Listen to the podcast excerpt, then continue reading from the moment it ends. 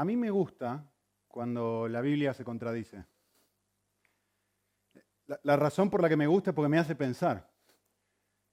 ¿Cómo un pasaje puede decir una cosa y uno da vuelta a la página y dice exactamente lo opuesto? ¿no? Recién José Manuel decía, eh, no presten atención, depende de la versión que tengas, ¿no? Eh, a personas que os dicen, no toques, no gustes, no hagas esto, no hagas lo, lo otro. Uno da vuelta a la hoja y es el mismo Pablo el que empieza a decir, capítulo 3, bueno, ahora debéis desechar esto, debéis dejar la ira, debéis dejar el enojo, no debéis mentir, no debéis hacer esto, lo otro. Y uno dice, perdón, ¿está escribiendo la misma persona?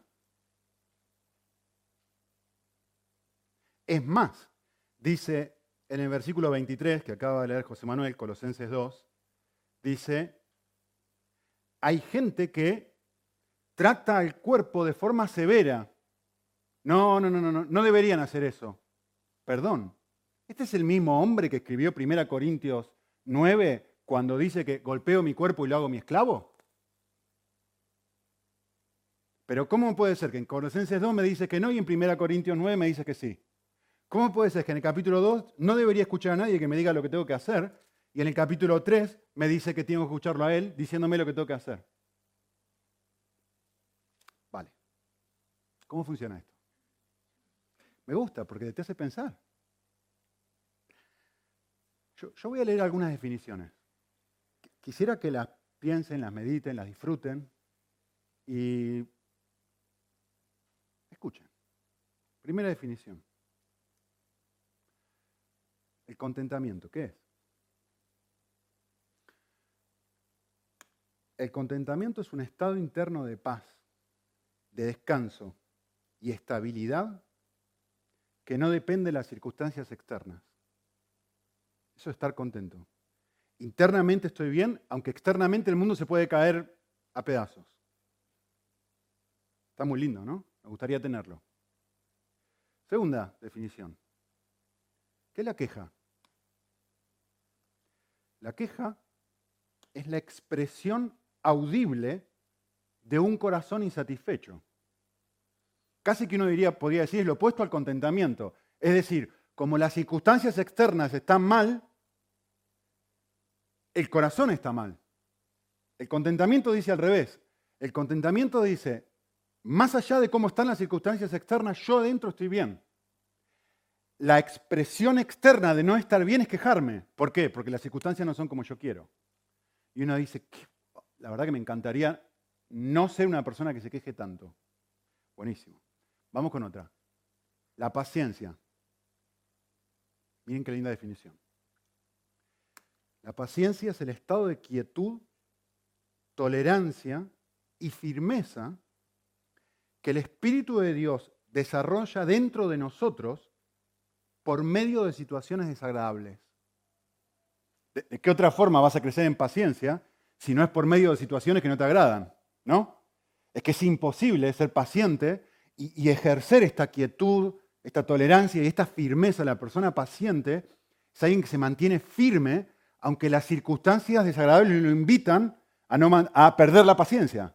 O sea, tenía un norte, tenía un estado interno y las circunstancias lo mueven a perder ese estado, ¿no?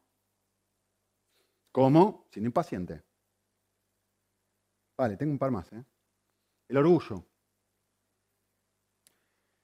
El orgullo es la obsesión por el reconocimiento de lo que he hecho, que llena el corazón por un tiempo, pero que finalmente lo deja sediento y vacío.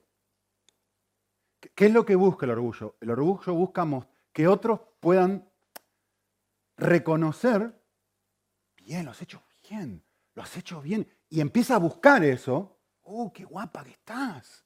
Y lo empieza a buscar y lo empieza a buscar y lo empieza a buscar, ¿cómo? De un millón de formas diferentes. Pero, aún si lo obtiene, queda vacío. Le quedan tres. El dominio propio. Es la capacidad sobrenatural de decirle no a ciertas cosas para decirle sí a aquellas que merecen la pena. El deleite en Cristo. Muy bueno esto. Es decir, yo me digo no, perdón, me digo no a ciertas cosas para decirme sí a otras, porque lo que estoy buscando es esto. Entonces, puesto que estoy buscando el deleite en Cristo, le digo no a cualquier cosa que pueda quitarme ese deleite. Esta es mi favorita, ¿eh? no se la pierdan. La meditación. Vamos a hablar sobre esto el domingo que viene. ¿Qué es la meditación? Miren, esta es mi, definición de lo que es la meditación. La meditación es jugar con lo valioso. Cristo. ¿Qué es meditar? Es en, mi cerebro, en mi cabeza, jugar, jugar con lo que amo, jugar con lo que me causa placer. ¿O no? Es la reflexión intencional en aquello que disfrutás. Todo el mundo sabe meditar, ¿eh? Todo el mundo sabe meditar. El punto es en qué medito. Todo el mundo juega con lo valioso en su cabeza. Puede ser una chica, puede ser un chico, puede ser una vacación, puede ser un nuevo trabajo, puede ser una nueva casa. ¿Y qué hago yo cuando empiezo a meditar? Juego, juego con esto y me deleito y me proyecto y me, y, me deleito en el pasado y empiezo a pensar y a jugar. Y Todo el mundo sabe hacer eso. El último. La comunión con Dios. La comunión con Dios es el estado ininterrumpido de cercanía a Dios que elimina los compartimentos del corazón y que me transforma en una persona íntegra, sin división, no partida y libre. Qué lindo, ¿no? Es decir, la comunión con Dios es, dejo de pensar que busco a Dios los domingos en la iglesia, dejo de creer que me encuentro con Dios solamente en un tiempo devocional en la mañana o en mi grupo pequeño, y empiezo a desarrollar con él una comunión ininterrumpida que llevo conmigo donde voy.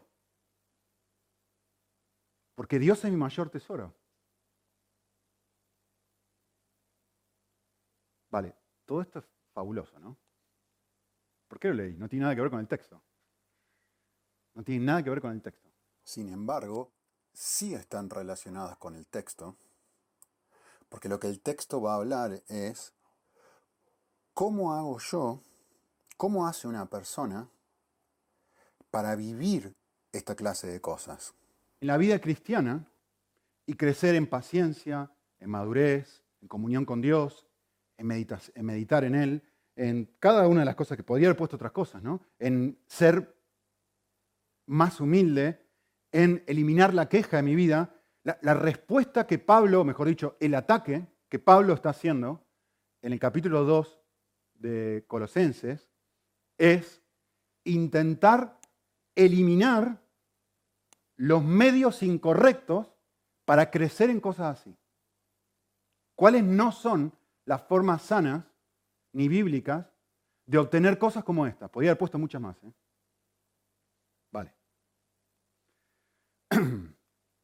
En, el versículo 8 del capítulo 2, eh, lo que Pablo va a hacer, mejor dicho, acá en todo este capítulo, va a ser atacar muchos ismos. Lo primero que va a hacer es atacar el gnosticismo. Ya lo hemos visto esto, ¿no? El gnosticismo, en esencia, decía, hay un conocimiento elevado que te acerca a Dios. Si ustedes miran en versículo 8, van a tener que mirar para atrás, que nadie os lleve cautivo por medio de una filosofía especial. Hay una filosofía, decían estos maestros, que te va a llevar y te van a cautivar y te van a acercar a Dios. Hay un si tú solamente tú tienes este conocimiento que yo te estoy ofreciendo, tú vas a poder tener esta comunión de la que yo les hablaba. Tú vas a poder meditar en Dios de una forma mucho más profunda que la anterior. Vas a poder crecer en paciencia, vas a eliminar la queja, vas a crecer en dominio propio, bla, bla, bla, todo lo que quieras. Y Pablo va a decir, ah, ah, esto no. Versículos 11 al 17. Hay otros maestros que decían esto. No, la forma de lograr aumentar y crecer en la vida cristiana es seguir ciertas leyes. Si tú sigues estas leyes, tú vas a acercarte a Dios y vas a crecer. ¿Sí? Y habla sobre la circuncisión, que ya lo hemos visto la semana pasada, pero miren cómo empieza el versículo 16 nuestro. Que nadie se constituya en un juez y diciendo, mira, tú tienes que comer esto, tú no tienes que comer esto otro, eh, este es el día de fiesta o este es el día de luna nueva, tienes que guardar el día de reposo, tienes que hacer esto, tienes que hacer lo otro. Lo ven en versículo 16. Si tú sigues estas cosas, estas leyes, eso te va a hacer crecer y acercarte a Dios. Y Pablo va a decir, no, tampoco. ¿Vale? Entonces esta gente lo que está diciendo es, lo que hace la diferencia en la vida es la obediencia. Y Pablo va a decir, no.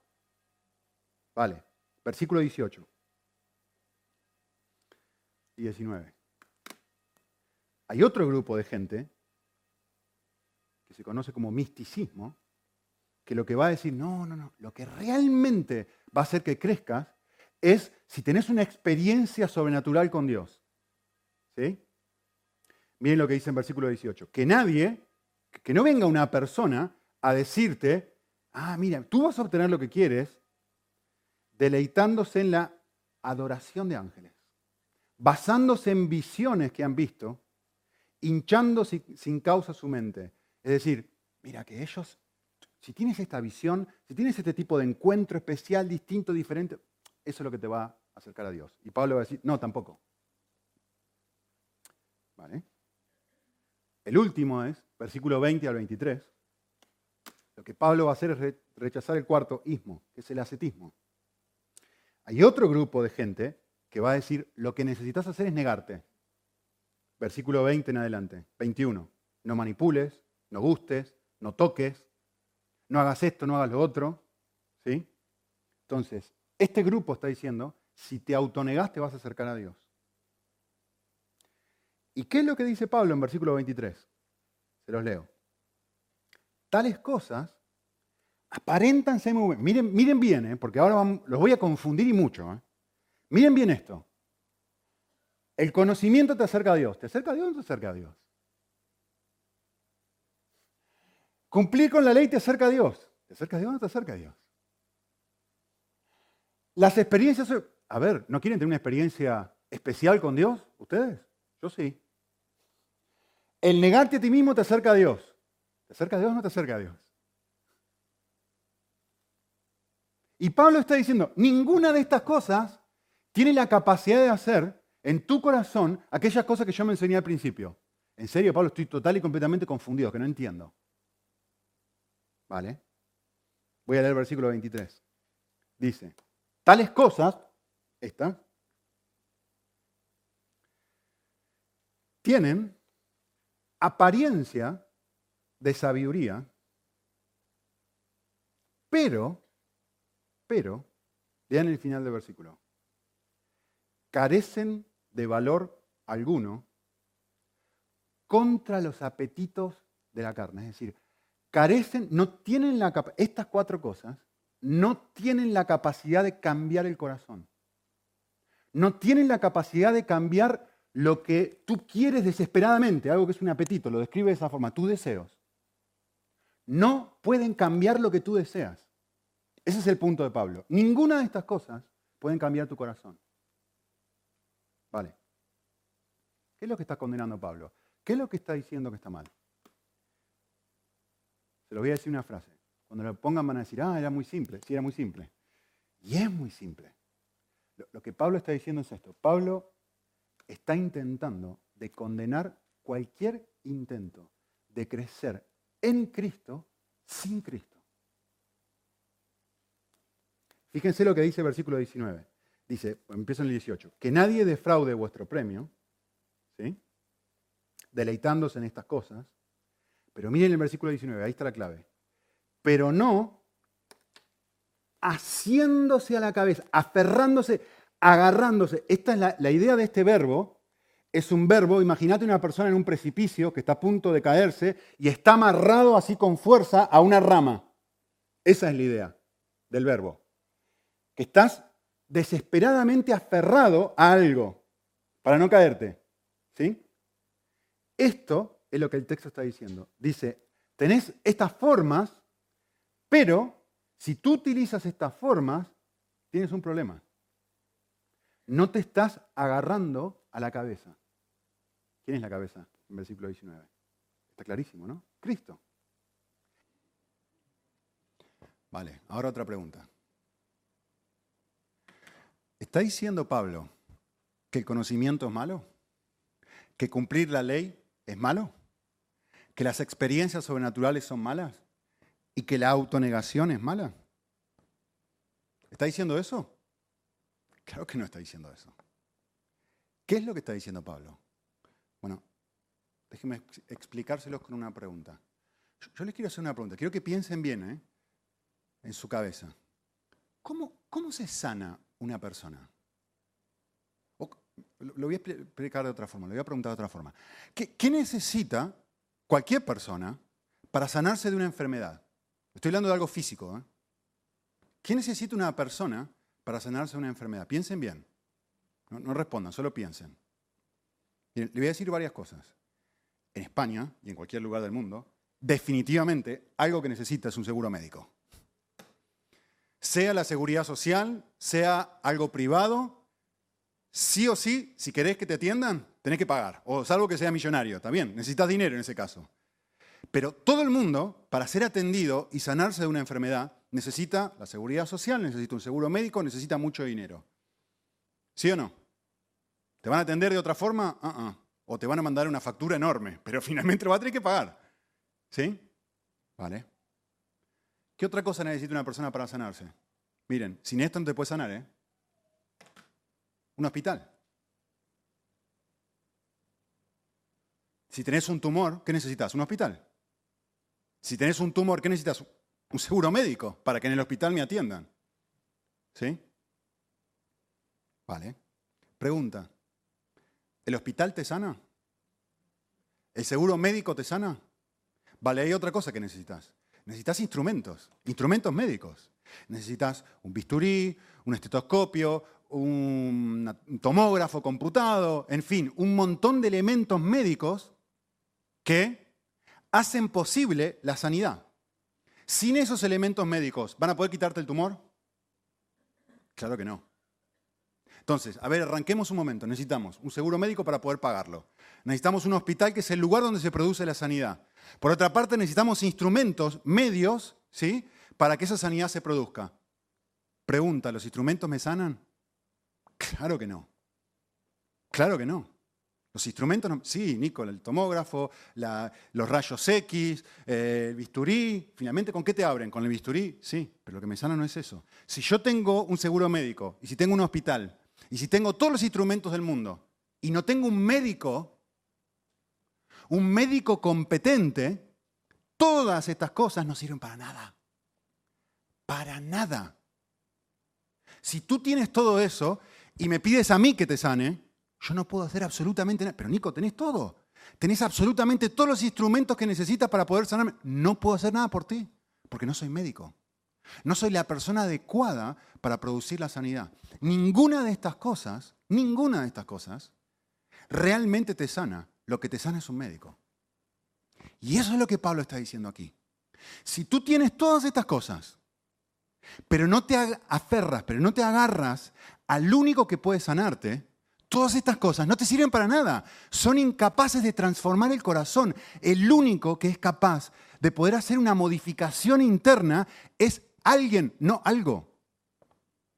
No, un concepto, no la teología, no la doctrina. La doctrina no te cambia. Que tú creas el Evangelio no te cambia el corazón. Los demonios también creen y sin embargo tiemblan. Eso no te cambia. Que tú vengas a la iglesia no te cambia. Que tú leas la Biblia no te cambia. Que tú ores no te cambia. Que tú escuches mi sermón no te cambia. Lo que te cambia es algo que ninguna de esas cosas, ni yo tampoco, puede producir en ti. Lo que te cambia es un encuentro cara a cara con Cristo y nadie puede provocar eso, nadie puede fingirlo. Nadie puede decir, voy a hacer un esfuerzo por tenerlo. No.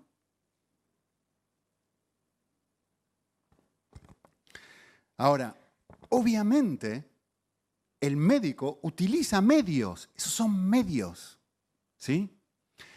Eh, todo lo que leí antes, todas las cosas que hablamos antes, son medios para producir una transformación, como las disciplinas espirituales, por resumirlo en todo, ¿sí? La oración, venir a la iglesia, escuchar un mensaje, todo eso es un medio, ¿sí?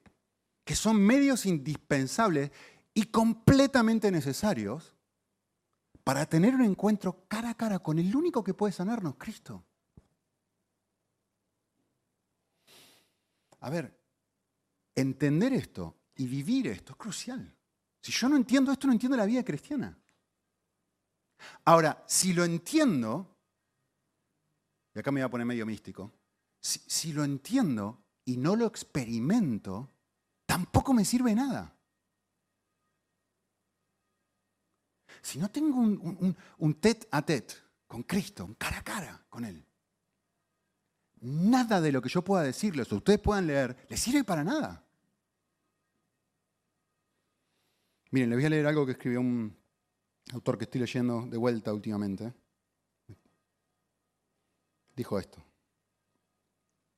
Me gusta, es largo, pero merece la pena. Dice, la formación cristiana entraña mucho más que un mero esfuerzo humano y la realización de acciones bajo nuestro control. Es decir, estas cosas, la oración, buscar a Dios, venir a la iglesia, leer la Biblia, etc., el crecimiento real, que es lo que está diciendo Pablo en este pasaje, involucra mucho más que el esfuerzo humano y la realización de acciones que yo puedo controlar. Mira que si no toco, que si no gusto, como dice el versículo 21, si no manipulo, entonces crezco. Que si tú te humillas a ti mismo, entonces creces. Que si no tocas la bebida el día de fiesta, si guardas el día, entonces tú creces. No, no, no. Lo que él está diciendo es, la formación de Cristo dentro mío involucra algo mucho más que esto. Pero dice esto, el esfuerzo humano bien dirigido es ciertamente imprescindible puesto que la formación espiritual no es un proceso pasivo. No es que Dios me toca con la varita mágica. Ah, vale, vale, vale. Ninguna de estas cosas me puede cambiar. ¡Pling! Dios me toca con la varita mágica. No, no, no, no, no, no. No. El médico, como les dije antes, usa medios. ¿Sí? Sin embargo, la semejanza a Cristo del ser interior no es un logro humano. Es, en un último análisis, un don de gracia aunque nosotros hemos de actuar, los recursos para la formación espiritual, se extienden mucho más de lo humano. Proceden de la presencia del Espíritu Santo interactuando en las vidas de quienes depositan su confianza en Cristo. Y sigue diciendo la cita. Dios ha preparado un metódico sendero de recuperación. Me encantó la frase esta. No es que no haya un sendero, no, es que no hay una... Mira, seguro médico, hospital, instrumentos, médico. Hay un camino, no es que no haya un camino, claro que lo hay. Pero no es el camino en sí lo que te sana, es el encuentro con el médico lo que te sana. Es el encuentro con el médico lo que produce esa paciencia, eh, lo que te libera de ser una persona quejosa, lo que te hace una persona humilde, lo que te permite meditar y jugar con él. ¿Sí? Miren esta frase fabulosa. La gracia no excluye el método, ni el método la gracia. La gracia da sus mejores frutos con el método y el método con la gracia. Por lo tanto, la formación espiritual en Cristo no es un proceso misterioso, irracional y sin control. No, no, no es, claro que no. Es algo que de producirse no es algo que de producirse nos llega como un rayo en un momento y en un lugar impredecible. Uh El sistema ordenado por Dios, por el que el alma vive bajo la gracia, es algo que debe descubrirse, respetarse y que requiere nuestra colaboración si queremos alcanzar los resultados de crecimiento espiritual proyectados por Dios. La formación espiritual es algo que nosotros, los seres humanos, podemos y debemos emprender como individuos en comunión con otros aprendices de Jesús. Aunque se trata de una profunda manifestación de la gracia de Dios mediante su palabra y su espíritu, también es algo de lo que somos responsables ante Dios y cuyo logro podemos acometer de manera sistemática y consciente.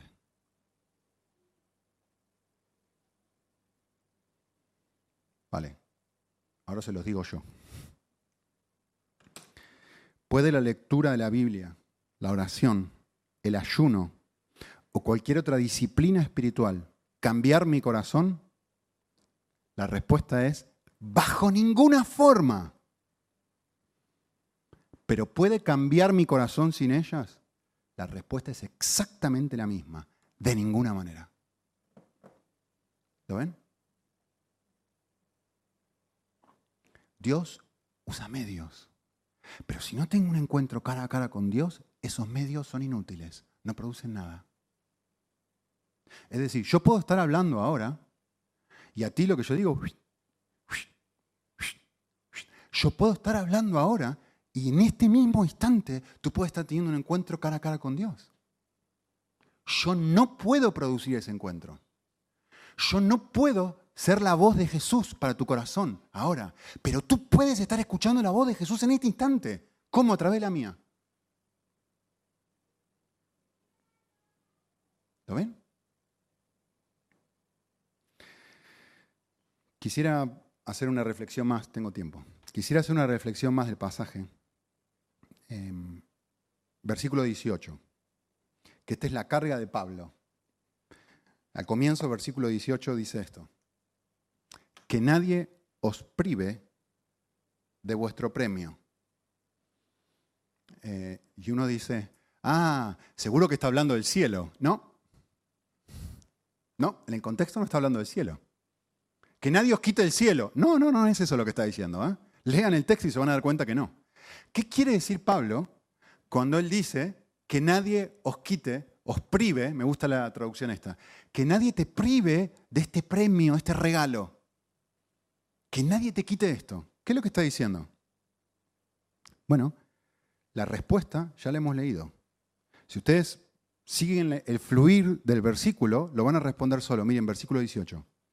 Que nadie os quite de vuestro premio. ¿Cómo? deleitándose en la humillación de sí mismo. es decir, a través de estas cosas. ¿Cómo vas a perder el premio? A través de estas cosas. Si haces esto y esto y esto y esto y esto. ¿Cómo no vas a perder el premio? Haciéndote a la cabeza, de la cual todo el cuerpo nutrido y unido crece con un crecimiento que es de Dios. ¿Qué es ser privado de vuestro premio? Bueno, este es mi, mi frase para responder esto. Es perder el regalo de crecer por gracia. Si alguien viene y te dice, no, la clave para crecer es esto, esto, esto, esto, esto, esto, esto, y la clave para crecer no es un encuentro con Jesús, te están privando de la posibilidad de vivir la vida cristiana como debe ser vivida. Hay un dicho muy conocido que dice esto. Algunos viven el infierno en la tierra y lo llaman matrimonio. Otros viven el cielo en la tierra y también lo llaman matrimonio.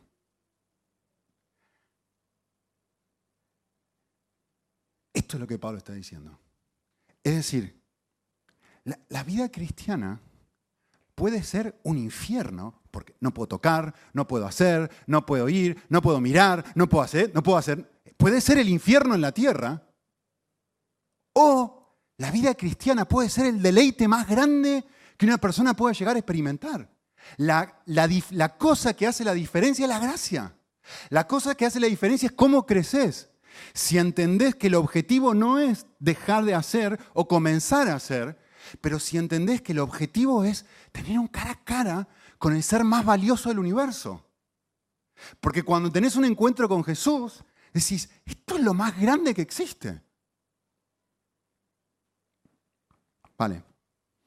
Voy a terminar haciendo una lectura larga de algo que he escrito y que tiene que ver con conceptos que les he estado compartiendo antes y, conceptos que estoy tratando de compartir ahora. Este paréntesis, esto es Gálatas, ¿no? Habiendo comenzado por el Espíritu, estás caminando en la carne ahora, es lo mismo. Es decir, ahora estás caminando con tus fuerzas en vez de estar caminando enamorado de Cristo. ¿Sí? Vale, no me tiren sillas por hereje, terminen de escuchar todo lo que voy a decir, ¿vale? Porque al principio va a sonar medio hereje. Vale.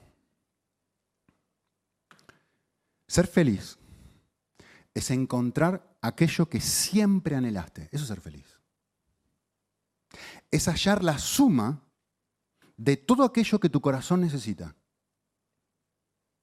Es experimentar paz, es experimentar gozo y es experimentar buena aventura. Acá está mi Dios está completamente abocado a tu felicidad. ¿Por qué? Porque su primer y más importante mandamiento es que lo ames con todo su corazón, con todo tu corazón, con toda tu alma y con todas tus fuerzas. Es decir, Él dijo, no yo, que la cosa más importante para Él, no para mí, ¿eh?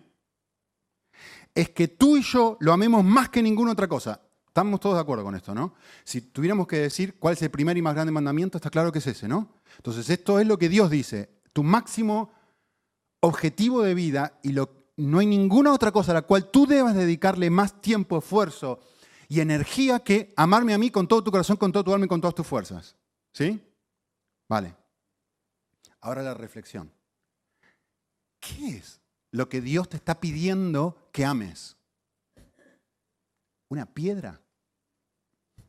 ¿Un pedazo de trapo sucio sin valor? ¿Una comida podrida? ¿Un automóvil viejo y todo chocado? ¿Es eso lo que se está pidiendo que ames? No. Dios, el objeto de nuestro amor, es todo lo opuesto a lo que yo acabo de escribir. Es la mismísima fuente de vida, de placer, de gozo, de paz y de alegría. Él es el fin último de todo el universo. Él es la causa y el fin es el alfa y es el omega. Todo el universo es de Él, para Él y por Él. ¿Sí? Escuchen esto. Él es la combinación de todos los anhelos, de todos los sueños, de todas las esperanzas juntas, de todos los hombres y todas las mujeres que jamás hayan vivido y que jamás vivirán en todo este planeta. Es decir, tú, yo, todo lo que estamos acá, poné tus más, tus sueños más salvajes, tus sueños más increíbles, pongámoslos todos en una bolsa. Pongamos todos los sueños en una bolsa de toda la gente que ha vivido desde que comenzó el planeta Tierra hasta el final de que deje de existir. Pongámoslos todos dentro de una bolsa. Mezclemos todo eso y digamos, pero nadie jamás ha soñado algo tan bello y tan increíble como esto. Dios es muchísimo mejor que todo eso junto. Y Él te está diciendo, a esto te estoy pidiendo que te entregues. No hay nada ni nadie mejor que Él. No hay idea, no hay concepto, no hay experiencia, no hay persona, no hay nada que lo iguale o que se acerque un pedacito a su valor. A esto se te está pidiendo que te entregues. Al mismísimo origen de la felicidad a conocer esto, a, nadar en esta bolsa, a, a tirarte ahí. Eso es lo que Dios te está diciendo cuando te está diciendo, quiero que me ames con todo tu corazón, con toda tu alma y con todas tus fuerzas. A disfrutar a Dios. ¿Qué es disfrutar? Es glorificarlo, es ver lo precioso. ¿Qué es darle gloria a Dios? ¿Qué es darle gloria a Dios sino ver esto? Es decir, es la suma de todos mis sueños juntos. ¿Sí? Esto es lo mismo que si tú eres un amante de la naturaleza y te sacan de un apartamento en el medio del centro, en una ciudad sucia, ruidosa y toda polucionada, y te dicen, a partir de ahora, yo te, este es mi orden para ti. ¿Te vas a una cabaña de madera rodeada de árboles en el medio de los Pirineos? para una persona que ama la naturaleza, eso sería la vida misma. A ver si me explico. Desde el momento que Dios te está llamando a amarlo a Él, a Él, ¿sí? Te está pidiendo que te entregues a aquello que es lo único que puede hacerte feliz. Te está ordenando que te mude de este apartamento podrido y feo al medio de los Pirineos. Te está diciendo, este es mi orden para ti. Esto es lo que quiero que te aboques el resto de tu vida. Y ninguna otra cosa puede ser más valiosa para ti que esto. Y tú, si, si yo entiendo lo que se me está pidiendo, entonces digo, sí, sí, sí, claro que sí. A ver, piensa en todas las parábolas de Jesús. ¿Qué hace saqueo? Vendido al dinero, vendido al placer, vendido al coche nuevo, vendido la casa más bonita, vendido y de repente, ¿qué? Yo tiro todo, ¿qué me importa? Ahora encontré la vida. La mujer samaritana, ahora encontré la vida. Un hombre va caminando por un campo y de repente mira y dice, no puedo creer lo que encontré. Va y tira todo, vende todo lo que tiene para esto. La vida cristiana es eso. La vida cristiana es encontrar un tesoro. Por eso yo te estoy diciendo algo.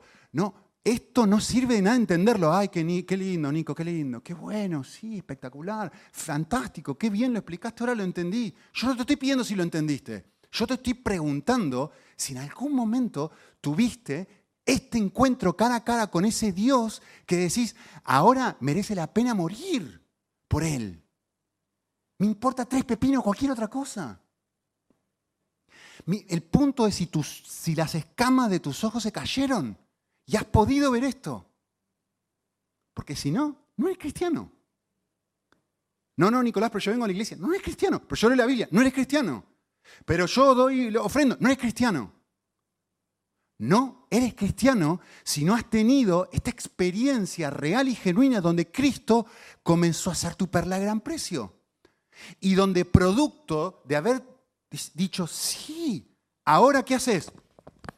Te aferrás, te asís a esto, como dice el texto, y digo, ninguna otra cosa me sirve a menos que sea un medio para prolongar esto. Ahora esto, leer todos los días esto a la mañana, es un medio, no un fin, esto no es el fin. Esto es un medio para encontrarme con mi amante. No es el fin. Esto que están haciendo ahora ustedes, escucharme a mí, no es nada si no te, si no te permite esto. Termino de leerlo. Si el fin último del hombre es amar a Dios, palabras de Él, no palabras mías, entonces el fin último del hombre es buscar la felicidad misma, porque no existe nada mejor ni nada más valioso, ni nada con mayor capacidad de otorgar gozo que Dios mismo.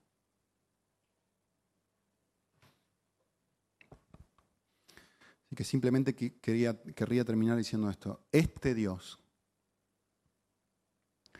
es el Dios que se hizo hombre y que entregó su vida en una cruz para eliminar el gran obstáculo que, nos permite no, que no nos permite disfrutarle, que es nuestro pecado. Eso es lo que Él hizo. Y, y, su acto de sacrificio me permite a mí poder entender esto, me libera de toda la mochila que llevo encima, de intentar justamente aferrarme no a Él, no asirme a Él, sino asirme a cualquier otra cosa que me promete vida y me deja vacío. Y justamente su muerte lo que hace es poder cortar este cordón umbilical que me ata a estas cosas. Y que me permite decir, no, ahora quiero engancharme aquí. Así con el cordón. A algún lado lo tengo que enganchar, ¿eh? Antes estaba enganchado aquí, ahora lo quiero enganchar aquí. Porque veo quién es Él. Veo lo que Él ha hecho por mí y digo, quiero más. Quiero más. La pregunta es, ¿quieres más? Vale, oramos.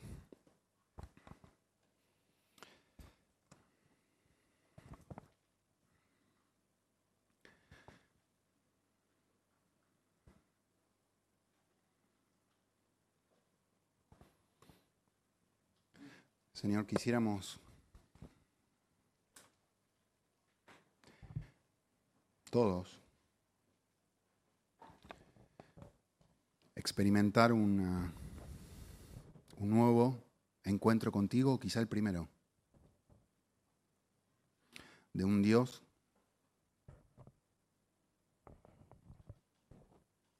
que, que no tiene amor, sino que es amor.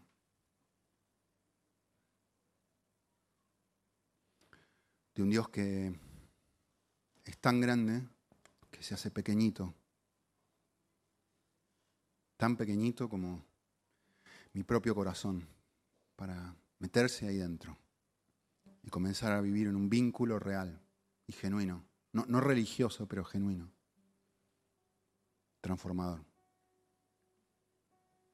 Por favor, abrí los ojos de nuestro corazón para poder ver la magnitud de todo lo que tú eres y utilizar, por supuesto, todos los medios que nos has otorgado, pero a la vez recordar, si uso todos estos medios y te pierdo a ti, no pueden transformar mis apetitos. Señor, tú eres el único que puede saciar el hambre del corazón. Háblalo, Señor, en Cristo Jesús. Amén.